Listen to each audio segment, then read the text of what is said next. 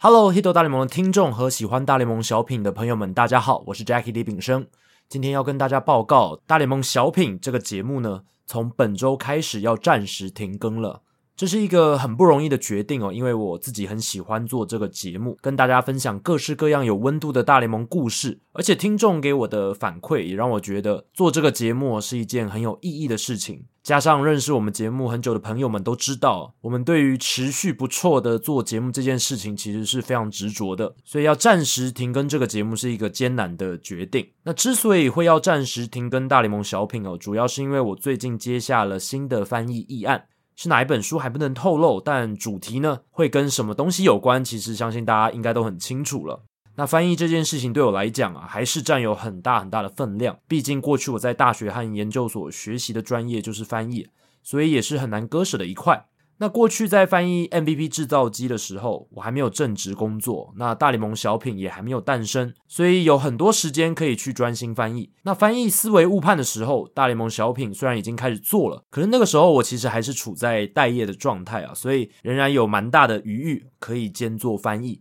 那现在在有正职工作的情况之下，又要兼顾 Hito 大联盟的主节目、大联盟小品、翻译书籍，这么多事情，如果真的要一次做下来，实在是分身乏术，我会忙不过来，应该会炸掉了。整个时间的安排上面，所以我不得不做出取舍，做出暂时停更大联盟小品的艰难决定，还希望大家能多多谅解。但是呢，我在 Hito 大联盟这个节目的本身呢，还是会继续做的，会长长久久的做下去，请大家放心。不过，就像我前面所提到的，大联盟小品只是暂时停更，所以等翻译案完成之后，这个节目还是会再回来陪伴大家，跟大家见面。大联盟小品不会就此消失。